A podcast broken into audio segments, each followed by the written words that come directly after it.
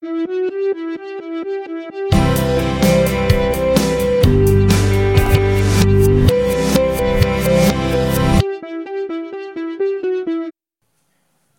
pessoal, tudo bem? Nossa, que saudade de papear com vocês em português por aqui. Ultimamente esse podcast anda muito internacional, mas graças a Deus ele é brasileiro, tem sangue brasileiro e a língua principal segue sendo o nosso português brasileiríssimo. Ai, meu Deus, como eu amo Jesus! Obrigada pelo meu Brasil, pelo meu idioma, pela minha língua. Louvado seja Deus. Pessoal, Sejam bem-vindos a mais um episódio desse podcast. Eu sou a Thaís e esse é o Essência Poeta, um podcast onde eu compartilho as minhas experiências de leitura e trago alguns assuntos para a gente refletir e conversar a respeito. Hoje eu vim conversar com vocês sobre uma leitura que me chamou muita atenção. Nesse ano de 2022, eu estou lendo a Bíblia numa versão na linguagem de hoje. Estou lendo a versão da Nova Bíblia Viva. Confesso que essas traduções na linguagem de hoje são um super desafio para mim, porque eu amo e prefiro 100% as versões mais tradicionais. Mas eu decidi dar uma chance e estou nessa empreitada nesse ano tem sido bênção para a glória de Deus. A passagem que me chamou a atenção está escrita em Deuteronômio, capítulo 7, onde Deus está dando instruções ao povo de Israel a respeito de como serão as conquistas da terra que Deus reservou para eles. E Deus está dando também instruções do que eles deverão fazer quando tomarem posse dela. Ou seja, o que eles deverão fazer depois de já terem conquistado essa bendita terra. Daí, nos versículos 25 e 26 do capítulo 7 de Deuteronômio, diz o seguinte: Vocês queimarão as imagens de escultura desses povos e não cobissem a prata e o ouro que as revestem. Para o Senhor, o seu Deus, isso é detestável. Não levem coisa alguma que seja detestável para dentro de casa, para que vocês não sejam amaldiçoados por causa dessas imagens. Considerem tudo isso detestável e rejeitem-nas completamente, pois elas são amaldiçoadas. Aqui, Deus está falando de imagens de escultura sendo usadas como ídolos. Deus está falando das imagens ou estátuas dos deuses que as nações que habitavam naquela terra, antes de ser conquistada pelo povo de Deus, adoravam.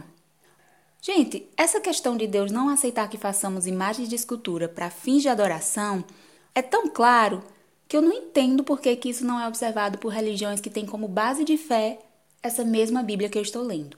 Sobre isso, os versículos 21 e 22 do capítulo 16 de Deuteronômio não poderiam ser mais claros. Está escrito assim, se liga.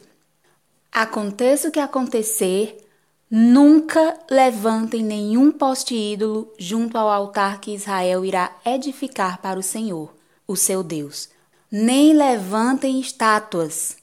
O Senhor proíbe terminantemente essas coisas, pois são detestáveis para o Senhor, o seu Deus. Gente, com uma palavra dessa, eu não preciso dizer mais nada. Mas enfim, voltando ao que está escrito nos versículos 25 e 26 do capítulo 7 de Deuteronômio, que diz assim: vamos relembrar. Vocês queimarão as imagens de escultura desses povos. Deus está dando ordens aqui. Vocês queimarão as imagens de escultura desses povos e não cobissem a prata e o ouro que as revestem. Para o Senhor, o seu Deus, isso é detestável.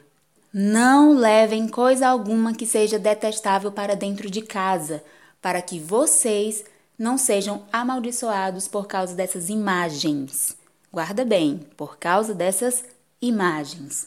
Considerem tudo isso, considerem essas imagens detestáveis e rejeitem-nas completamente, pois elas são amaldiçoadas. Nós já entendemos que a ordem de Deus aqui fala sobre não adorarmos nem usarmos em nossos cultos estátuas e outros tipos de imagens ditas sagradas. Isso já ficou bem claro. Mas o que eu acho maravilhoso na palavra de Deus, na Bíblia, é que ela é tão profunda que ela sempre vai além. Ela sempre diz mais do que aparenta estar dizendo. Sabe por quê? Porque ela guarda dentro de si mistérios.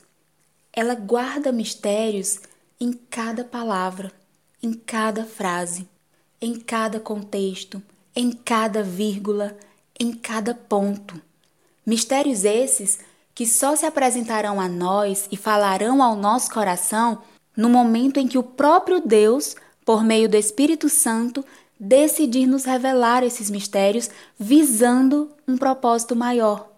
Propósito esse que pode ser a nossa própria preservação como verdadeiros adoradores do Deus vivo e que para isso acontecer, ou seja, para sermos preservados puros e santos como devem ser os verdadeiros adoradores, surge diante dessa necessidade específica a enorme importância de termos acesso a revelações mais amplas e mais profundas da palavra, para que através dessas revelações nós possamos corrigir os nossos passos, alinhá-los ao caminho e firmarmos os nossos pés na rocha eterna.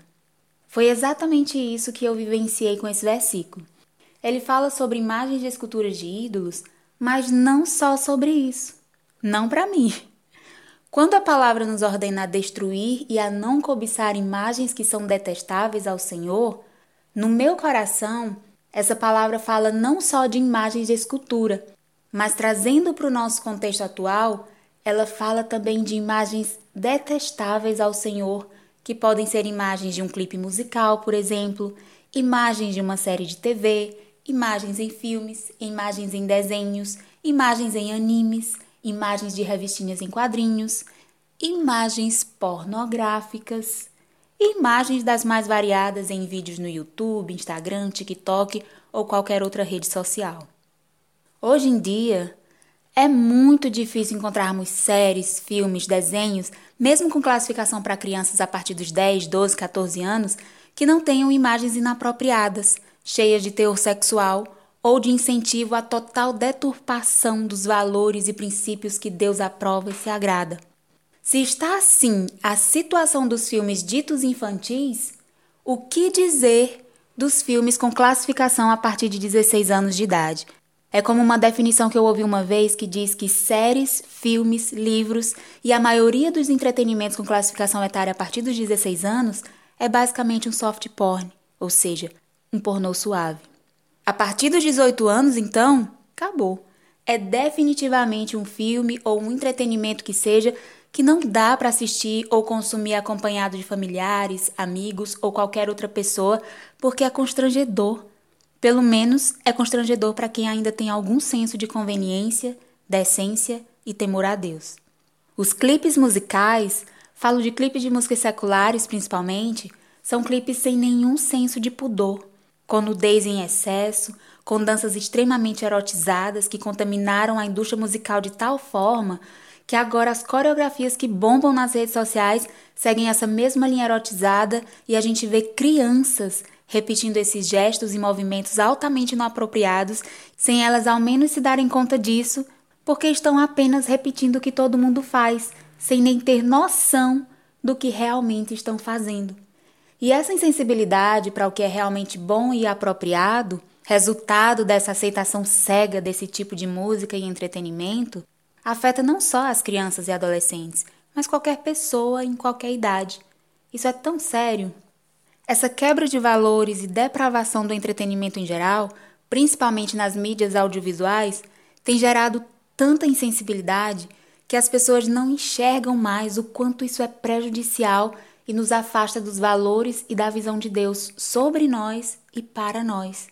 As pessoas até mesmo consideram essas imagens cheias de depravação como símbolo de empoderamento feminino como símbolo de liberdade das mais variadas: liberdade de expressão, liberdade sexual, liberdade de ser, fazer e acontecer.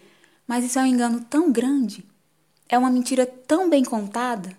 Mas, como toda mentira, não se sustenta. É autodestrutiva. É só uma questão de tempo para os próprios defensores dessa tal liberdade, entre aspas, se perceberem esmagados e amargurados por essa mentira travestida de melhor estilo de vida que pode existir. O que eu acho maravilhoso é que Deus não deixa passar nada. Ele nos preserva de todos os males. E quando eu digo de todos, é de todos os males. Ele não se esqueceu de nenhum detalhe e não importa quantos milhares de anos a Bíblia tenha, ela sempre vai nos instruir considerando os desvios e perigos da nossa atualidade. Estamos em 2022 e a Bíblia continua tão, mas tão atual. E nessa passagem de Deuteronômio, que para quem não sabe está no Antigo Testamento, eu senti o Senhor me instruindo a respeito dos tipos de entretenimento que consumimos e do quanto é importante a gente selecionar muito bem aquilo que os nossos olhos vão ter acesso. O nosso caráter é alimentado por aquilo que vemos e ouvimos. O impacto de uma imagem na nossa mente é muito poderosa. O poder de influência de uma imagem é enorme. Os nossos olhos são a principal via pela qual a nossa alma recebe conteúdo, seja bom ou ruim. É principalmente pelos olhos que as influências chegam ao nosso coração. Lucas capítulo 11, versículos 34 a 36 já nos diz: Os olhos iluminam o corpo. Se os seus olhos forem puros, todo o seu corpo estará cheio de luz. Mas quando os seus olhos forem maus, o seu corpo ficará na escuridão. Portanto, tome cuidado para que a luz dentro de você não fique cheia de trevas se todo o seu corpo estiver repleto de luz, sem que partes dele estejam em trevas, então tudo estará iluminado, como se uma lamparina estivesse sobre você. Gente, essa passagem é tão real. Quanto mais a gente fornece aos nossos olhos imagens impuras, mais impureza chega à nossa mente e ao nosso coração. E assim, instalando impurezas dentro de nós, nós vamos entristecendo e apagando o Espírito Santo que habita em nós, até o ponto em que perdemos totalmente a sensibilidade para a voz de Deus. Com tanta impureza dentro de nós, nós vamos perdendo a sensibilidade até para aquilo que não é exatamente espiritual ou para aquilo que não é apenas espiritual. Perdemos, por exemplo, a capacidade de enxergar beleza na pureza, na santidade. A pureza hoje em dia é motivo de zombaria muitas vezes. Outros exemplos é que, com tanta impureza entrando pelos nossos olhos, perdemos a capacidade de enxergar beleza no amor saudável, na inocência, na gentileza, na fidelidade, na honestidade, na justiça, no respeito, na obediência, na submissão e na honra.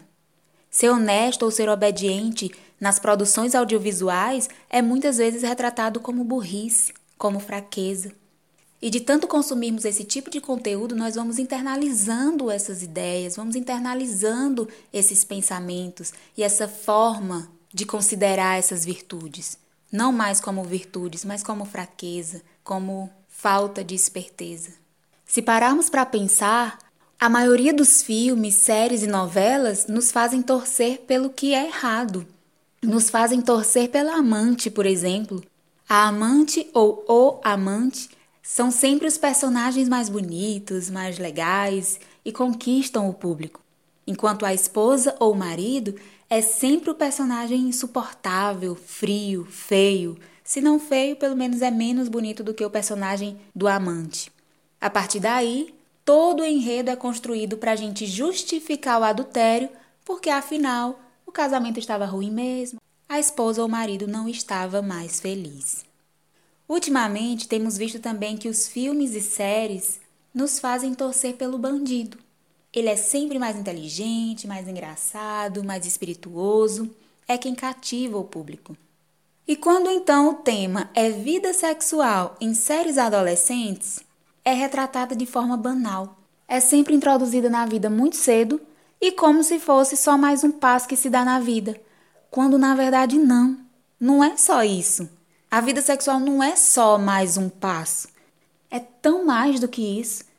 É um acontecimento que te afeta física, emocional, psicológica e espiritualmente de forma profunda e para o resto da vida.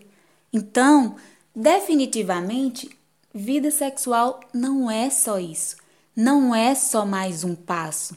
E Deus, por meio da palavra, já nos preparou a respeito da importância desse tema e de como podemos viver esse momento de forma mais saudável e construtiva.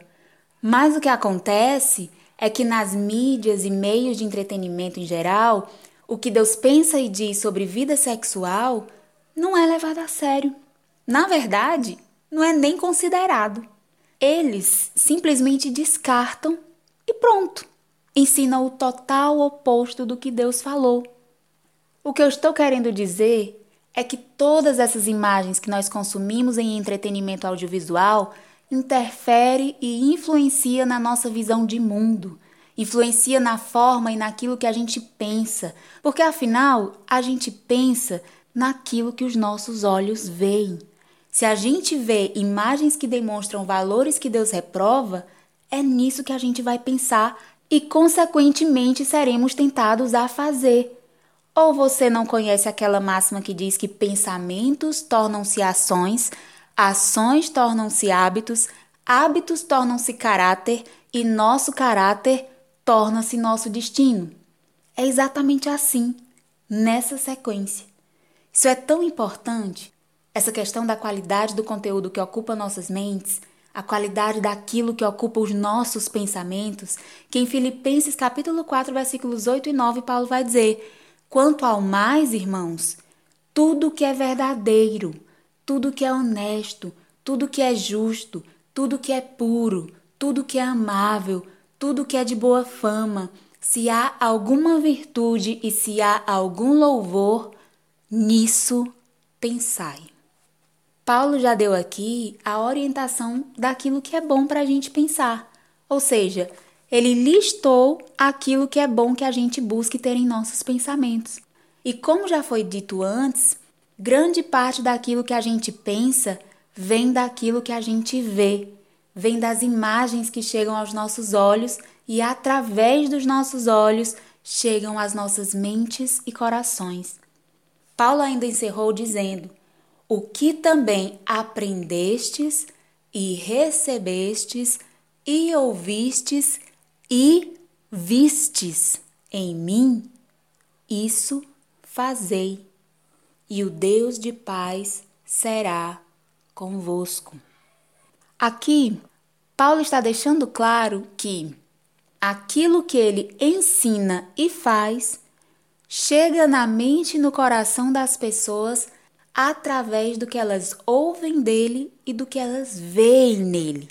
Ou seja, o que ele quer dizer é que quando olhamos para o apóstolo Paulo, quando observamos a sua vida, nós processamos essas imagens, isto é, nós pensamos sobre isso e ao pensarmos, meditarmos, nós podemos internalizar aquilo, podemos internalizar essas imagens, essas informações, esses exemplos, aquilo que nós vimos ele fazer, e a partir disso, por influência, nós passamos a fazer o mesmo, passamos a praticar, nós acabamos fazendo o que ele faz.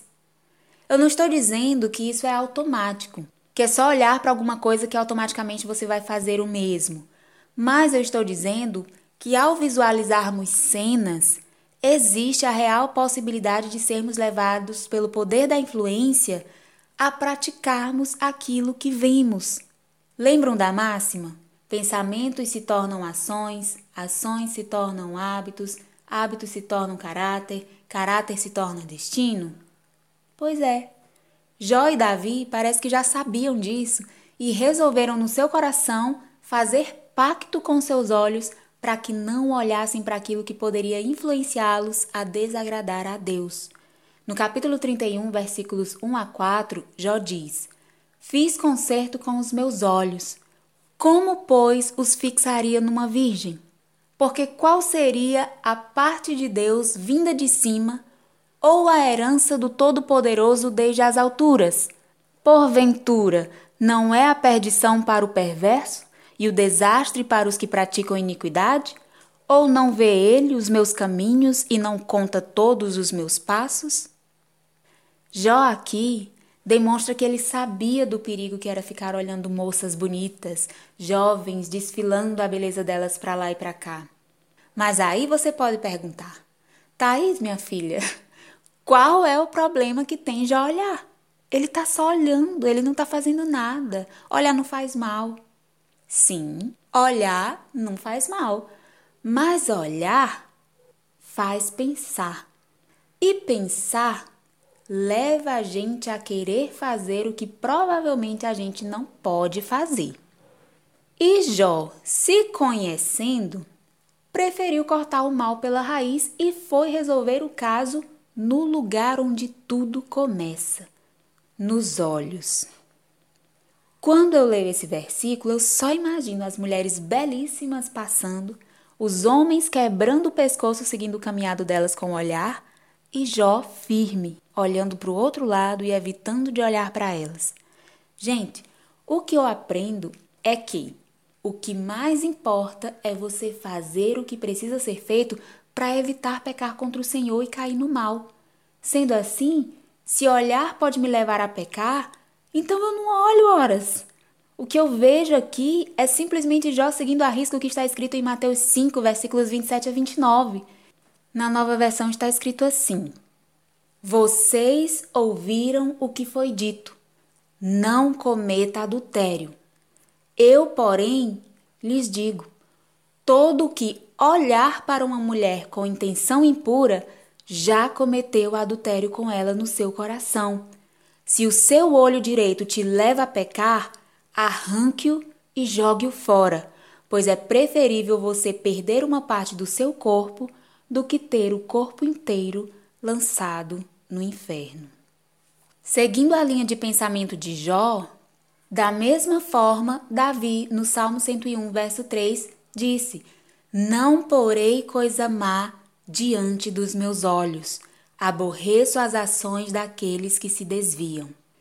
Para mim, é como se ele dissesse que, como ele aborrece, como ele repudia as ações daqueles que se desviam do que Deus aprova e se agrada, para que ele não chegue a cometer as mesmas ações pecaminosas, ele precisa evitar por qualquer coisa má diante dos seus olhos, porque afinal é pelos olhos que as tentações começam. É pelos olhos que as tentações chegam ao nosso coração.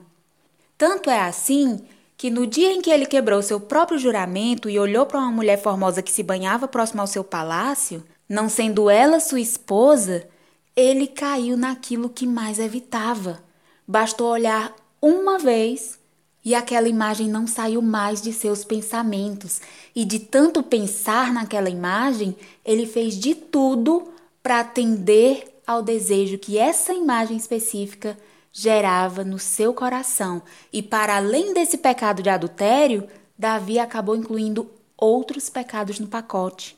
Minha gente, quando a gente abre uma brecha para um pecado, vem um monte de pecado junto para aproveitar a oportunidade e quando a gente percebe, eles alargaram a brecha e agora a gente está envolvido até o pescoço daquilo que a gente mais deveria ter evitado. Por isso, eu digo e repito: quando Deus nos orienta a fazer ou a não fazer alguma coisa, por mais que não pareça fazer sentido, é sempre melhor obedecer. Se Deus nos mandou ter cuidado com os nossos olhos, se Deus nos mandou ter cuidado com o que nós vemos, é porque ele sabe que por pouca coisa a gente se perde, quem dirá por muita. Numa vida onde há constante luta contra o pecado, meus amores, é focando nos detalhes que a gente vai conseguir vencer e se livrar das tentações e das quedas. Mas, usando esses exemplos, às vezes a gente pode pensar que as imagens que são prejudiciais para nós no entretenimento são apenas as imagens relacionadas a adultério e as cenas mais eróticas. Mas, meditando em Lucas capítulo 23, numa passagem que fala da crucificação, logo depois de detalhar todo o duro castigo, com surras violentas e o próprio ato de Cristo ser pendurado e pregado numa cruz com cravos enormes e afiados perfurando as suas mãos e os seus pés, já completamente ensanguentado, chicoteado, com as costas abertas em carne viva e sua testa profundamente ferida pela coroa de espinhos, nos versículos 33 a 37, vai dizer assim: E quando chegaram ao lugar chamado a caveira, ali o crucificaram, e aos malfeitores, um à direita e outro à esquerda. E dizia Jesus: Pai, perdoa-lhes, porque não sabem o que fazem. E repartindo as suas vestes, lançaram sortes. E o povo estava olhando. E também os príncipes zombavam dele, dizendo: Aos outros salvou, salve-se a si mesmo, se este é o Cristo, o escolhido de Deus. E também os soldados escarneciam dele, chegando-se a ele e apresentando-lhe vinagre e dizendo: Se tu és o rei dos judeus, salva-te a ti mesmo. Sobre essa passagem, eu quero chamar a atenção de vocês para o versículo 35 que diz: E o povo estava olhando. Só isso. E o povo estava olhando. Em meio a toda essa cena de crueldade e de extrema violência, as pessoas iam para ficar olhando. Não se incomodavam ao ponto de tirar os olhos daquelas cenas, pelo contrário, para elas, a crucificação, não só de Jesus, mas de qualquer pessoa, era um espetáculo. Eis aí um exemplo pontual daquele nível de insensibilidade que falei há pouco, que nos invade e toma de conta do nosso coração quando acostumamos os nossos olhos a verem imagens grotescas. A nossa mente vai se acostumando e vai se tornando necessário ver cenas cada vez mais fortes, mais violentas e mais brutais para que a gente sinta aquela adrenalina no corpo por estarmos diante de algo desafiador para o nosso cérebro processar. Digo desafiador porque são cenas que despertam o nosso medo e nos deixam de certa forma ansiosos. Isso acontece não só com cenas de violência, mas também com a pornografia. O primeiro contato com a pornografia é sempre impactante. Mas caso a pessoa siga consumindo esse tipo de conteúdo, o cérebro vai se acostumando aos acontecimentos mais comuns daquelas cenas e passa a ter necessidade de consumir cenas mais intensas, ao ponto de desejarem ver imagens desses atos envolvendo violência. Pessoas realmente consumidoras desse tipo de conteúdo, consumidoras de pornografia, chegam a níveis de insensibilidade tais que passam a consumir cenas de estupro, porque os atos mais comuns e menos violentos já não causam mais a mesma emoção neles. Enfim, gente, isso é muito sério. Eu entendo que esse pode não ser lá o melhor dos assuntos para a gente conversar por aqui, mas o entendimento que eu estou querendo trazer com essas informações é que imagens de conteúdo sexual em clipes, filmes, séries ou documentários, até mesmo em animes, mangás e HQs, mesmo que não sejam exatamente produtos classificados como pornográficos, são o primeiro passo. São imagens que te levarão aos poucos até o conteúdo pornográfico em si. Pode não ser na primeira vez, nem na segunda ou na terceira, mas em algum momento, com toda certeza, a curiosidade vai aparecer e você vai se sentir tentado a assistir pelo menos uma cena totalmente explícita. E aí, após ceder à tentação e ter chegado na pornografia, o caminho é o mesmo. O nível de intensidade tenderá a aumentar continuamente e o fim disso tudo será a perversidade brutal e uma vida sexual insatisfatória e pervertida, dependente de fantasias e imitações do que se vê nesses filmes um triste, para não dizer trágico, fim, tanto para a pessoa cuja mente foi pervertida, quanto para quem vive com ela, porque definitivamente o que se vê e se aprende com a pornografia não é o que se vê e se vive numa vida sexual normal e saudável da vida real. Pornografia é uma ilusão. É uma ilusão. É um laço. É um criador de expectativas completamente irreais. Eu definiria a pornografia como um caminho para a perversão e eterna frustração. Já em relação ao contato com cenas de violência, agressão, assassinatos, torturas, como eu já falei, seguem essa mesma linha de evolução. O cérebro se acostuma e passa a querer cenas mais intensas para poder ser impactado. E isso é algo realmente preocupante, mas que a gente ignora totalmente. Numa confraternização normal de fim de semana, grupos de amigos se reúnem para assistir filmes de terror com cenas de assassinato grotescos e todos riem, assistem comendo pipoca com refrigerante e acham o máximo. No final, comentam sobre qual cena foi a melhor, geralmente é a mais violenta. E quem me escuta falando sobre isso dessa forma deve pensar: tudo bem, Thaís, calma. É só um filme. Que exagero, mulher. Descansa, militante. Pois é, é só um filme. Mas não é esse o ponto. A questão não é sobre ser um filme ou vida real. O ponto aqui em discussão é a insensibilidade espiritual e emocional que essas imagens geram em nós e que em Deuteronômio, lá no Antigo Testamento, Deus já nos alertava a respeito. Primeiro ponto: o Espírito Santo não se agrada, se entristece e nós corremos o risco de apagá-lo. Segundo ponto, as nossas emoções se alteram. De tanto consumir esse tipo de conteúdo violento, nós nos tornamos menos compassivos. Por seguirmos esse pensamento de que é só um filme, a gente passa a não ver problema em uma pessoa conseguir informações importantes por meio de tortura. Ou não vemos problemas quando uma pessoa mata a outra por vingança. Pelo contrário, a gente até apoia e sente prazer em ver isso acontecer. É quase como se a gente se sentisse vingado também. A gente se satisfaz por projeção. Como a gente não pode fazer essas coisas na vida real, a gente meio que se sente na pele do personagem e vive essas experiências por meio dele, por meio da imaginação. Misericórdia. Sendo que, para esses dois pontos, a palavra já nos deu direção. Primeiro, não extingais o Espírito Santo. 1 Tessalonicenses 5,19. Segundo, tudo que é verdadeiro, tudo que é honesto, tudo que é justo, tudo que é puro, tudo que é amável, tudo que é de boa fama, se há alguma virtude e se há algum louvor, nisso pensai. Filipenses 4:8. Sem falar no Salmo 19, verso 14, onde o salmista declara essa mesma direção.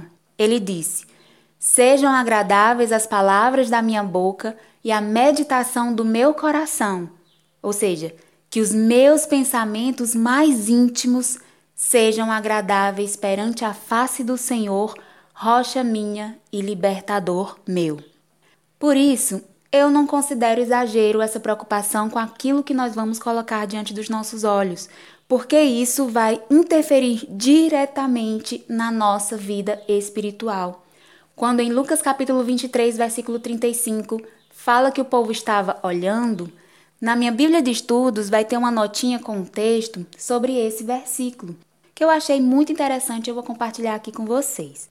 Diz assim: abre aspas e o povo estava olhando. Uma das provas mais seguras da depravação do coração humano é o homem sentir prazer na violência, sangue derramado e morte. Era o que acontecia nas arenas romanas e gregas, onde os espectadores sentiam prazer em ver os homens lutarem e morrerem. Foi isso que também aconteceu com os espectadores que passavam e olhavam vendo Cristo morrer de maneira horrível, o mesmo aconteceu nas perseguições aos fiéis. Vemos esse fato repetido em nossa sociedade moderna, onde milhões de adultos e crianças comprazem-se e divertem-se no vídeo, no cinema, nas revistas e noutros meios de entretenimento, olhando a morte, a violência, o sangue e o sofrimento humano quando os homens matam uns aos outros. Jesus morreu para mudar essa situação, trazendo amor, e a solicitude. Ele quer que vejamos com compaixão os terríveis efeitos provocados pelo pecado e que ouçamos os gemidos da humanidade sofredora. Pesa sobre os pais a responsabilidade e o dever de se protegerem e protegerem as suas famílias das investidas e influências desses meios maléficos de passatempo no lar e fora dele, que leva o ser humano a insensibilidade ante a dor e a tragédia humanas. Fecha aspas. Dito isso, eu espero que cada um que ouvir esse episódio seja levado a uma profunda e sincera reflexão a respeito do que coloca diante dos seus olhos. E não se deixe ser levado pela sua própria suficiência, como diz Jó 36,18, ao terem como resposta o seguinte: Ah, não, Thaís, relaxa, que eu sei os meus limites. Nada disso me afeta, eu não caio nesse tipo de situação, isso é exagero, eu tô de boa. Se tem uma coisa que eu aprendi com as leituras de hoje, foi que nós não podemos confiar em nós mesmos, muito menos nos nossos olhos. Como está escrito em Provérbios 27, 29, que diz: O inferno e a perdição nunca se fartam, e os olhos do homem nunca se satisfazem. Os olhos do homem nunca se satisfazem. Melhor mesmo é sempre seguirmos a instrução de Deus. Ele sim conhece os nossos limites e sabe até onde a gente pode ir sem se autodestruir. A instrução que Deus nos deu em Deuteronômio capítulo 7, versículo 26, definitivamente faz toda a diferença na nossa luta contra a contaminação do nosso coração por meio de imagens, ou seja, por meio daquilo que nossos olhos veem. Só para relembrar, diz assim: Não levem coisa alguma que seja detestável para dentro de casa, para que vocês não sejam amaldiçoados por causa dessas imagens. Considerem tudo isso detestável e rejeitem-nas completamente, pois elas são amaldiçoadas. Direto ao ponto. Esse versículo encerra perfeitamente o assunto. Se as imagens que colocamos diante de nossos olhos são imagens que o Espírito Santo não aprova, pois nem dentro da nossa casa deveriam estar, muito menos diante de nossos olhos. Isso me faz pensar no fato de que muitos que me ouvem agora podem estar achando que toda essa discussão se refere à importância do controle daquilo que nossos filhos consomem se refere à necessidade de evitarmos que nossas crianças e adolescentes sejam expostos a imagens que vão enfraquecê-los espiritualmente e afetá-los negativamente em todas as áreas. E sim, realmente eu espero que sejamos todos despertados para esse cuidado. Mas eu preciso também aqui chamar atenção principalmente dos 18 mais. Eu quero aqui chamar atenção das pessoas maiores de 18 anos que me escutam e direcionar a atenção de vocês para essa direção que Deus deixou para nós em Deuteronômio 7, versículos 25 e 26. Muitos adultos usam a classificação mais de 18 para justificar o fato de estarem consumindo certos conteúdos, mas eu vim aqui lembrar a cada um de nós, adultos, que o que nos autoriza a consumir certos tipos de entretenimento não é a nossa idade, muito menos o fato de nós pagarmos as nossas contas. Mas se nós somos servos de Deus consagrados a Ele, então quem determina o que nós vemos ou deixamos de ver é Ele. É o que a palavra dele diz. Muitos pais cristãos e muitos jovens adultos cristãos acessam pornografia, séries e livros imorais ou conteúdos violentos usando a desculpa de que são adultos e que isso é só a TV, é só um livro, que esse contato é só para eles terem uma noção a respeito desses conteúdos, que eles sabem separar as coisas e não se deixam afetar por isso, pois controlam até onde vão. Mas isso está gravemente errado. Nossas crianças, adolescentes e jovens devem sim ser preservados em suas purezas e integridade espiritual, mas nós também, nós adultos, nós pais, devemos ter esse mesmo cuidado com a nossa própria vida espiritual, mesmo que nenhuma outra área nossa, seja física, emocional ou psicológica, esteja sendo afetada mesmo que não estejamos viciados ou com desejos anormais e com sinais de perversão ao consumirmos certos conteúdos, o fato é que a área espiritual sempre será afetada em algum nível. Então nós, jovens e adultos 18 mais, ou seja, acima de 18 anos, devemos nos preservar também. Devemos guardar os nossos olhos e o nosso coração. Tem muita gente morrendo espiritualmente e não entende que foi por causa de uma brecha aberta com entretenimento detestável aos olhos de Deus. Tem muita gente consumindo entretenimento que Deus desaprova e nem está percebendo que o Espírito Santo já foi apagado de dentro dele. Vamos vigiar, povo de Deus. Porque se morrermos espiritualmente numa situação dessas, vai ter sido por pura falta de vigilância num detalhe que Deus claramente nos orientou em toda a sua palavra. Lembrem-se, se não tem a bênção de Deus, então é maldição. Seja clipe, seja filme, seja novela, desenho, anime, mangá, revista em quadrinhos ou conteúdos de TikTok, YouTube, Twitter, Instagram, Cabe a nós avaliarmos essas imagens segundo os critérios de Deus. Se forem para edificação e não ferirem a santidade que Deus requer dos seus santos, então amém, vamos lá. Mas se não forem, se forem conteúdos que nos tentam e nos afastam daquilo que o Senhor se agrada e espera de nós, então cabe a nós considerar detestável e rejeitá-los completamente, pois são amaldiçoados. A gente só precisa se lembrar todos os dias de que a nossa casa é o nosso primeiro e principal lugar de adoração.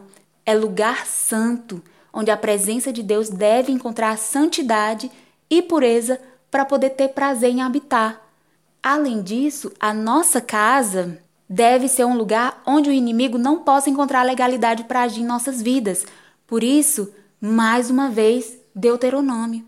Não levemos coisa alguma que seja detestável diante de Deus para dentro de nossas casas, para que não sejamos amaldiçoados por causa dessas imagens.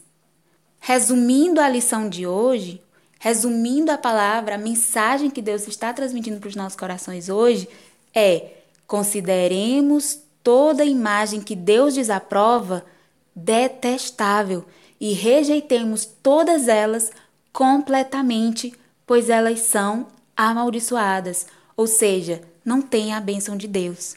E de maldição, minha gente, a gente tem que querer a distância. O que a gente tem que querer com todas as nossas forças é a bênção de Deus. E a maior bênção que nós podemos receber do Senhor é a aprovação dele. É sermos achados firmes e fiéis. É sabermos que ele tem prazer em nós e se agrada da nossa santificação. Oh, meu Deus, que assim seja.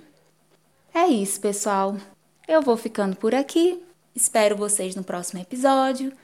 Muito obrigada pela atenção de vocês. Um beijo, fiquem com Deus, se cuidem e tchau!